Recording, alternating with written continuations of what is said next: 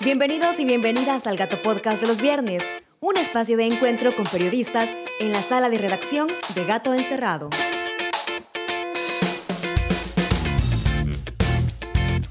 Soy Ezequiel Barrera, editor de Gato Encerrado, y hoy es viernes 21 de enero de 2022. Esta semana ha transcurrido en medio de polémicas y el aumento de los casos de COVID-19. Pero además, en este podcast tenemos material recién salido del horno para vos que te gusta informarte y conocer un poco más allá de lo que deja el discurso de los políticos de turno, que a veces es decepcionante, engañoso o totalmente falso. Y yo soy Gloria Olivares, periodista socioambiental de revista Gato Encerrado. Y déjenme contarles que estoy sumamente contenta de estar de regreso en el Gato Podcast de los viernes.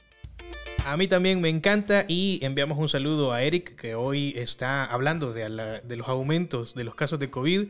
Está en cuarentena en su propia casa porque apareció por ahí con síntomas. Entonces lo mejor era que, que se estuviera resguardado. Así es, y llamamos a la responsabilidad también para contener los casos. Sí. Bueno, vamos a comenzar con el resumen de lo más importante de lo que ha sucedido esta semana y cómo lo vivimos también en Gato Encerrado.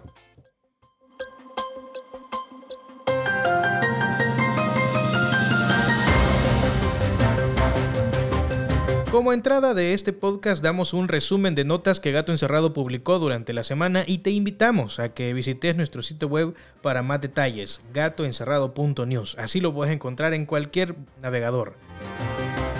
Esta semana publicamos en Gato Encerrado cómo el ministro de Salud, Francisco Alaví, se salvó, o mejor dicho, fue liberado de recibir una sanción ética por autorizar la compra de botas de hule a una empresa de su familia que dicho sea de paso no tiene nada que ver con el rubro médico. Estas botas fueron compradas para el personal médico por un monto de 226 mil dólares en medio de la pandemia por COVID-19. Si entras a la nota vas a conocer los detalles de cómo el Tribunal de Ética Gubernamental, básicamente, y como lo decimos en buen salvadoreño, se hizo el del ojo pacho con la sanción del ministro o que le, le tocaba al ministro Alaví. Es más, el tribunal hizo las veces de un defensor y argumentó que el funcionario no tiene responsabilidad de la firma con la que autorizó la compra. Estas son las cosas increíbles en El Salvador, pero que son ciertas. Esta semana también fue liberada Kenia, una mujer que pertenece al grupo de las 17, quienes son mujeres que han sido encarceladas tras haber sufrido emergencias obstétricas. Kenia había sido condenada a 30 años de prisión, de los cuales permaneció recluida 9 Después de estos nueve años, la justicia salvadoreña le otorgó la libertad condicional, con lo que podrá volver con su familia. Esto sucede luego de la sentencia de la Corte IDH en el caso Manuela y la posterior liberación de tres mujeres, además de Kenia, desde el diciembre pasado. En nuestro sitio web gatoencerrado.news también publicamos el miércoles pasado algo que llamamos la foto del día, en la que puedes observar cómo la antigua sede del Consejo Ejecutivo Nacional de Arena, mejor conocido como COENA y que estaba ubicado en la colonia Flor Blanca en San Salvador, funciona ahora como una oficina de cuatro federaciones del Instituto Nacional de los Deportes del Salvador, INDES. Esto luego de que el 2 de julio de 2021 la sede central del partido de derecha Arena fue incautada como parte del caso de desviación de fondos donados por Taiwán para las víctimas del terremoto de 2001. La incautación fue realizada con un despliegue de película, con un operativo de 100 elementos de la Policía Nacional Civil, el Gabinete de Seguridad, el fiscal general Rodolfo Delgado, impuesto por supuesto, y varios fotógrafos del gobierno. Una cosa de película parecía eso para incautar un inmueble. Esta semana ha sucedido una avalancha de renuncias de alcaldes de Arena. Ante esto, las autoridades del partido tricolor denunciaron presiones externas por parte del oficialismo y sus aliados, en las que según ellos han ofrecido proyectos y otro tipo de incentivos a cambio de las renuncias de los ediles. En nuestras redes sociales te contamos el detalle y también aparece un mapa de dónde son estos alcaldes que han renunciado a su partido. También puedes ver el mapa interactivo en nuestra sección web de política en gatoencerrado.news. Más adelante también vamos a conversar sobre la situación de COVID en el país. Mientras tanto, te contamos que estamos por publicar un especial sobre cómo el Estado salvadoreño ha marginado a las comunidades indígenas en el transcurso de los últimos 90 años. Estamos hablando después del etnocidio de 1932 en el que fueron asesinados entre 10.000 y 30.000 personas indígenas, lo que representaba un 2% de la población salvadoreña en ese momento cuando el general Maximiliano Hernández Martínez era el dictador de turno. ¿Te interesa saber más sobre esto? Bueno, visita gatoencerrado.news y encontrá en breve nuestra investigación en diferentes plataformas y formatos en los que te contamos las deudas históricas del Estado salvadoreño con los pueblos originarios, un tema que sigue sin ser prioridad en el gobierno de turno de Nayib Bukele y lo peor de todo es que no existen indicios de que esto vaya a cambiar. Sobre este tema va la conversa entre gatos que la compañera Gloria Olivares tuvo con Amadeo Martínez. Esto es Conversa entre Gatos, tu entrevista sobre la nota destacada de la semana junto a sus autores y autoras. Aquí conocerás el proceso de creación y los desafíos que las periodistas enfrentan.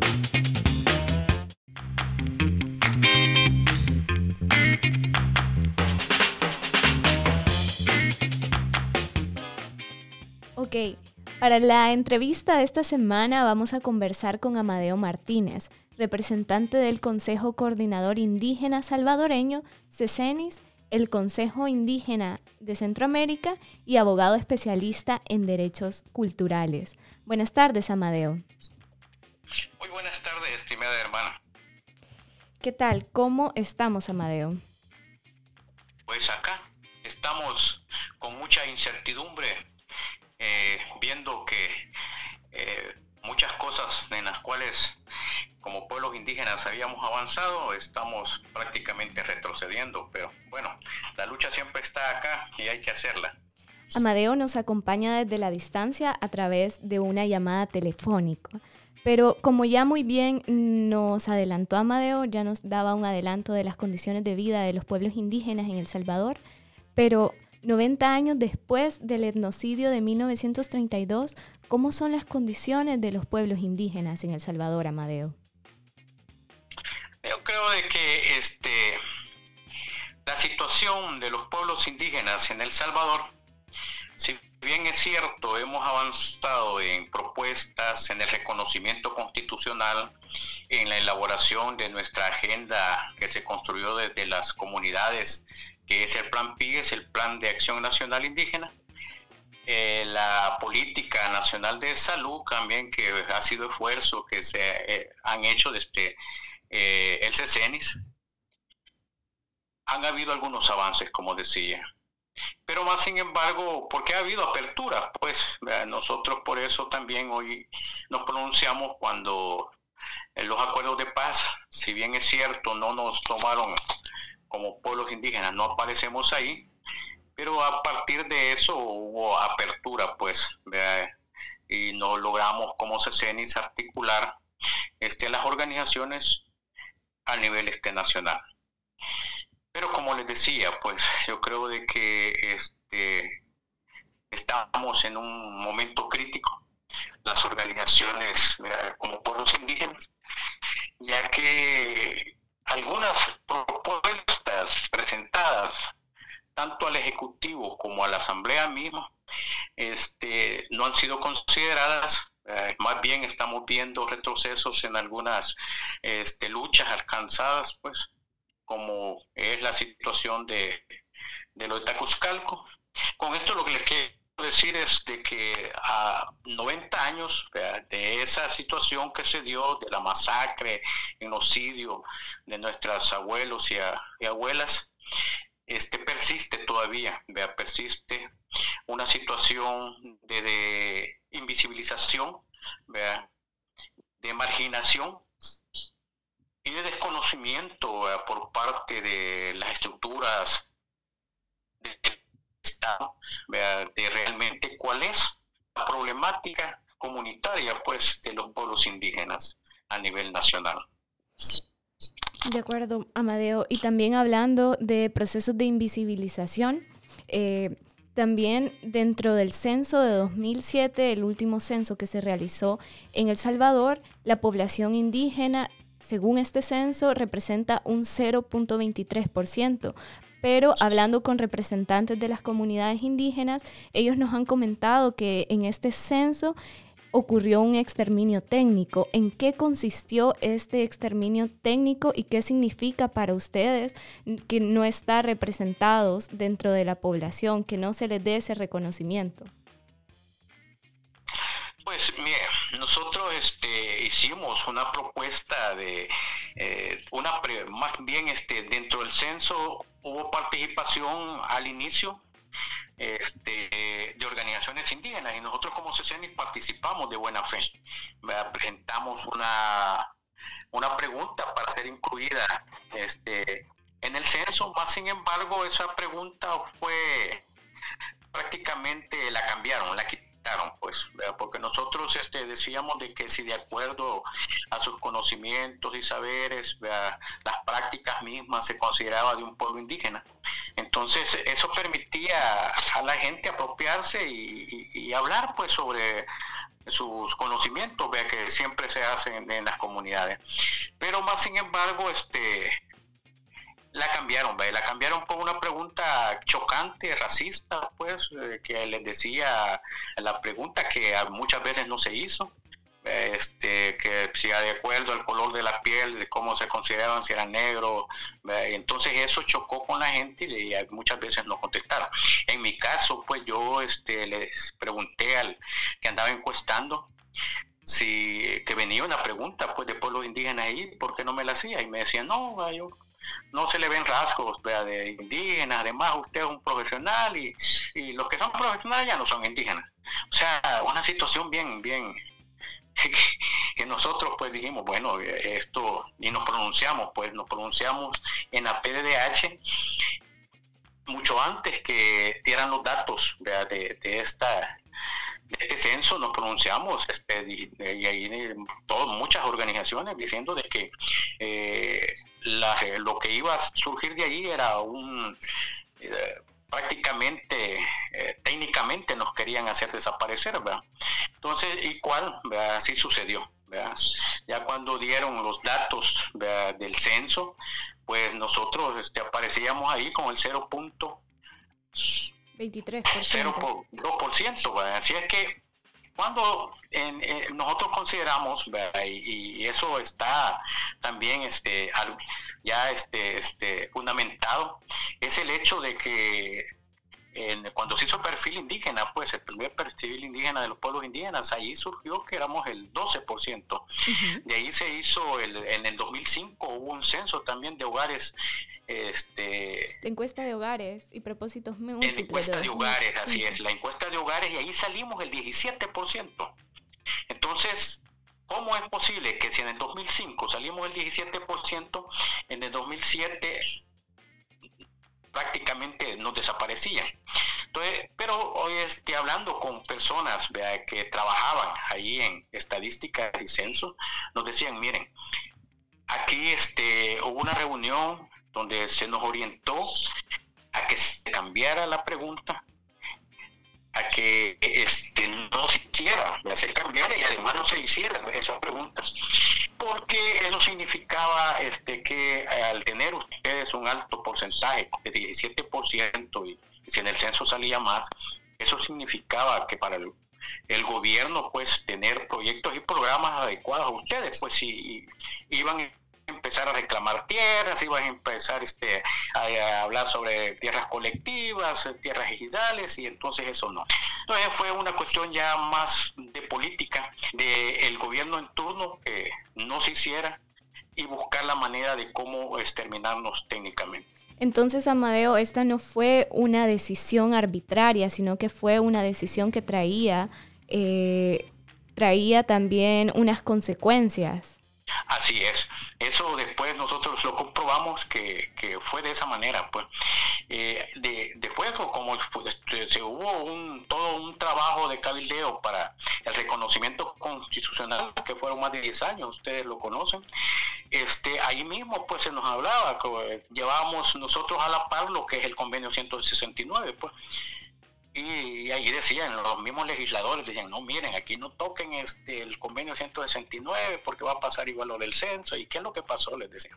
No, pues sí, es como echarle agua bendita al diablo, dije, porque habla sobre las tierras y aquí pues en nuestra cuestión, eh, nuestro país geográficamente no tiene para empezar a, hacer programas de, para eh, dar tierras colectivas y bueno, eh, argumentaron. Entonces ahí nosotros fuimos comprobando de que realmente eso del censo no fue una pura casualidad, sino que ya una cuestión más profunda, pues de análisis de, eh, del gobierno en ese momento, de quererlos este, prácticamente desaparecer y continuar con esa situación de invisibilización y folclorización, porque ustedes saben de que para folclorizar, tomarse fotos y, y esto, ahí sí estamos los pueblos indígenas, pues que eso golpea también la dignidad de los pueblos. Amadeo, también dentro del plan Cuscatlán, que eran las promesas con las cuales llegó este gobierno a la presidencia, en el apartado de cultura hay una estrategia particular de garantizar los derechos de la población indígena a través de una política pública de pueblos indígenas. A la fecha todavía no existe esta política eh, cómo es el trabajo que el gobierno ha desarrollado, el actual gobierno ha desarrollado con ustedes para la construcción, porque no existe esta política, sin embargo, al consultar al Ministerio de Cultura por esta política, nos han respondido que, está, eh, que la están construyendo. ¿Han participado ustedes en la construcción de esta política? No, no, muchas organizaciones, no solo el CCN, sino que muchas organizaciones no hemos participado en eso y no creo que se esté construyendo, pues porque eh, hemos querido tener acercamientos aún con los personeros de ahí del Ministerio de, Cultura y sí, atienden a veces la llamada, pero cuando les decimos que alguna reunión para ver todos estos puntos, pues nunca nos vuelven a contestar. Es por el hecho de que una de las políticas que sí ellos tienen es el hecho de llegar a las comunidades este, y no este, coordinar con las estructuras organizativas de los pueblos indígenas, sino que más bien llegan ahí a querer crear sus propias organizaciones y este, eso nosotros lo vemos con una lectura, pues que es destruir eh, toda esta... Eh, proceso que hemos venido nosotros desarrollando todas las organizaciones, aquí no solo el CCN, sino que todas las organizaciones indígenas, vea, querer desconocer lo que se ha... Y, y, eso, y ustedes lo conocen muy bien, vea, de que desde que se han hecho ahí la, la, la, en la asamblea pues han querido desconocer todo el trabajo no solamente de los pueblos indígenas sino que de los ambientalistas de todo pues como dicen ellos borrón y cuenta nueva pero no es así tenemos este legados de nuestros abuelos y abuelas de los cuales nosotros hemos venido trabajando también y ahora se quiere desconocer todo eso y se van directamente a las comunidades sin coordinar, vea como les decía, con las estructuras organizativas, más bien provocando división y este, confrontación entre la misma población. Amadeo, ya para finalizar, ya que nos comenta que las medidas eh, del gobierno van más orientadas a hacer medidas eh, que no responden concretamente a las necesidades de los pueblos indígenas, ¿cuáles serían verdaderas medidas reivindicativas para los pueblos indígenas? Que se vea las necesidades propias, pues que nosotros se le hemos planteado en el, en el plan PIES, pues en nuestra agenda, el plan de acción, vea que se vea la, la, lo que es este, la identidad cultural, pero desde las estructuras organizativas, vea una coordinación estrecha con las estructuras organizativas. Eh, ahí reivindicando toda la situación del derecho, donde está la salud propia como pueblos indígenas, este, la seguridad jurídica de las tierras de muchos hermanos y hermanas que están ahí, no, no saben si el día de mañana los van a sacar, eh, ver la, situación también del idioma, eh, la cultura misma, que no lo vean como una cuestión folclórica, pues, sino que, que lo vean de, este, mucho más vea, como una cuestión cosmogónica que tenemos los pueblos indígenas, las prácticas mismas, pues, que tenemos, vea, como de la espiritualidad, vea, que se respete todo eso. Yo creo de que este, la reivindicar derechos no es el hecho de que vengan ellos a dejar un paquete de, de alimentos, porque eso no soluciona las problemáticas de los pueblos indígenas, más bien es cómo incentivar a las prácticas propias de los pueblos indígenas en la agricultura, pues en la medicina ancestral, apoyarlos desde el inicio y dejar después que estos pueblos puedan seguir auto este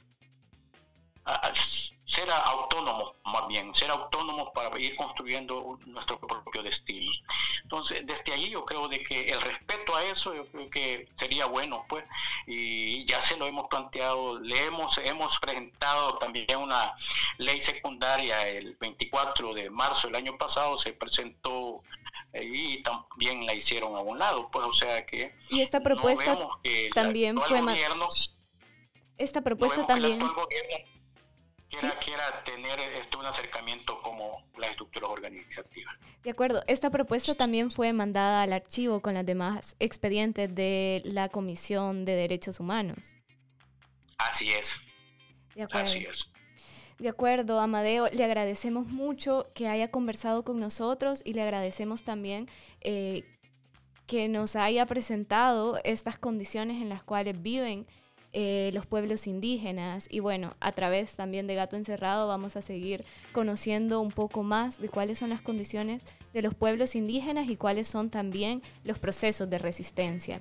Así que muchísimas gracias. Muchas gracias. Este, los invitamos, valga la, los, vamos, los invitamos para el martes. Vamos a estar en el Llanito, en Izalco también, conmemorando los 90 años de, de esa genocidio que hubo eh, en muchos lugares, no solo en Izalco, pero allí se, fue donde estuvo más la, la ese genocidio de, nuestros abuelos y abuelas.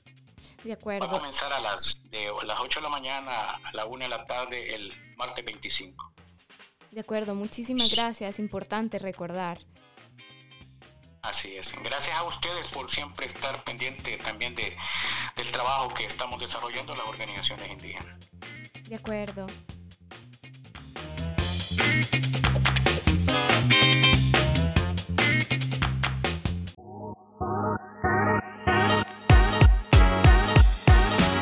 Y ahora el dato.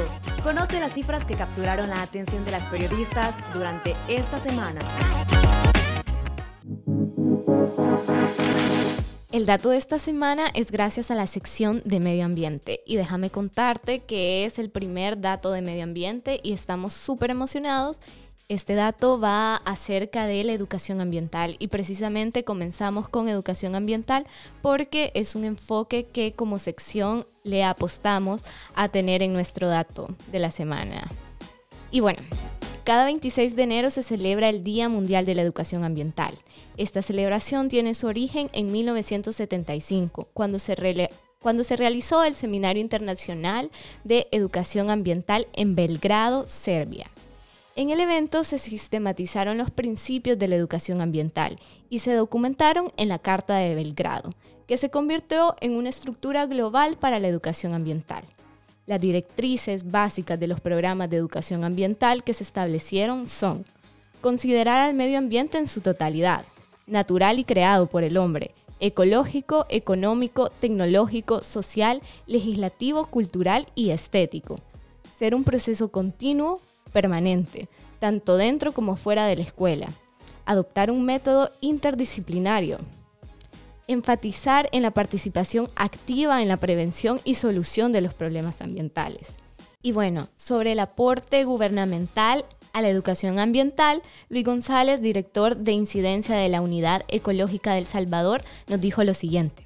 Creo que el actual gobierno no tiene ningún aporte en, en el tema de educación ambiental es realmente preocupante cómo lo que se haya avanzado en el Ministerio de Educación y Educación Superior no se ha implementado, no se ha dado seguimiento y todo el tema ambiental ha sido descuidado por el gobierno en todas sus fases, desde dar los permisos hasta el tema del seguimiento y monitoreo de las áreas protegidas, el tema de educación ambiental, no hay ningún tipo de seguimiento y con la pandemia fue cuando más ha sido descuidado. Entonces es realmente lamentable considerando la magnitud de la crisis ambiental en El Salvador. Lo bueno, lo malo y lo feo. La sección en donde te contamos qué sucedió esta semana y cómo lo vivimos en la redacción.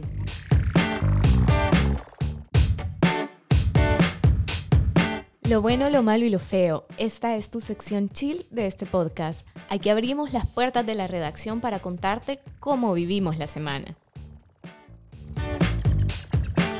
En lo bueno, te contamos que este 22 de enero serán beatificados en El Salvador el padre Rutilio Grande junto a Manuel Solórzano y Nelson Rutilio Lemos, quienes fueron asesinados el 12 de marzo de 1977 por grupos paramilitares. La beatificación de Rutilio Grande nos llena de alegría, pues además de validar y reconocer su vida y obra a nivel religioso, es un impulso a su mensaje de opción preferencial por los pobres. Su mensaje cambió, incluso la visión que en aquel momento tenía Monseñor Romero. El asesinato de Rutilio Grande hizo un antes y un después en la vida de Monseñor Romero y así pudo comprender la necesidad de ser la voz de los sin voz. Sin Rutilio Grande no hubiera un Monseñor Romero. En estos tiempos de autoritarismo, el mensaje de justicia social y de exigir el respeto a los derechos humanos que tenía Rutilio Grande sigue vigente y se vuelve más importante. Además, es importante también para resaltar la memoria histórica en estos tiempos donde la memoria parece ser pisoteada. 30 años después de los acuerdos de paz y 90 años después de la masacre de 1932, recordar es importantísimo. Hay cosas que es mejor no olvidar, dice un podcast que hacemos también en Gato Encerrado y que de paso los invitamos a escucharlo. De acuerdo, y ahora vamos bajando y llegamos a lo malo.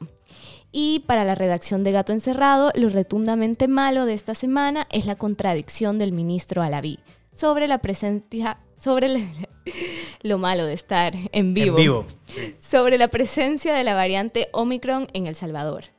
Este martes 18 de enero afirmó que oficialmente no se podía asegurar que la variante de COVID-19 Omicron estaba en el país. Pero el día siguiente dijo que la variante Omicron está presente en el país desde diciembre de 2021. Escuchemos esta contradicción. La variante podría llegar a estar en otros países eh, y no estar identificada todavía. No se puede negar, pero oficialmente no se puede asegurar que esté ya Omicron en el país. ¿Es así? Mm, es correcto, porque no tenemos al momento la, secuenciación. la secuenciación que, que nos confirma que es Omicron. Ahora, podemos hacer un análisis de esto superficial eh, y de las características de lo que estamos observando. Y bueno, un día después, el 19 de enero, dijo esto. De la cantidad de casos. Ese incremento súbito de la cantidad de casos pues hace evidencia a la aparición de una variante o de un agente eh, nuevo en todo este panorama del COVID-19. Siempre existe margen a la, desinformación. Vea, clínicamente está eh, confirmado desde finales de, diciembre eh, del año pasado pues la existencia de, casos congruentes con Omicron y eso es muy importante porque esto es un parámetro que nos sirve, bueno, esto vamos a ir actuando, esto vamos a ir eh, cambiando para la evolución. Por eso se ha fortalecido cada una de las estrategias que son en el cumplimiento de los protocolos y en las medidas generales que la población conoce. Y bueno, con esto una vez más quedó en evidencia que no hay transparencia en cómo se maneja la pandemia, Ezequiel. Y además que el responsable en el país de atender y de manejar la pandemia es alguien que se contradice. Una vez más. Una vez más, Ezequiel. Y seguimos bajando y vamos a lo feo. Estamos en un momento en el que han aumentado las infecciones de COVID pero no hay datos confiables sobre, sobre la cantidad de personas con COVID-19 en esta nueva ola de contagios que está marcada por la variante Omicron. Esta semana vimos cómo cientos de personas han hecho filas largas, interminables, para realizar la prueba PCR y detectar si tienen la enfermedad.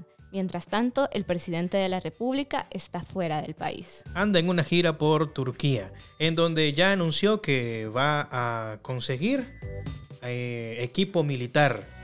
Bueno, el año 2021 cerró con una plenaria en la Asamblea Legislativa en la que no se pudo otorgar becas, porque en este país no hay presupuesto para educación, se busca eh, la amnesia histórica y sí hay presupuesto para equipo militar, como el presidente lo está anunciando ya desde Turquía, que va a conseguir ese equipo militar.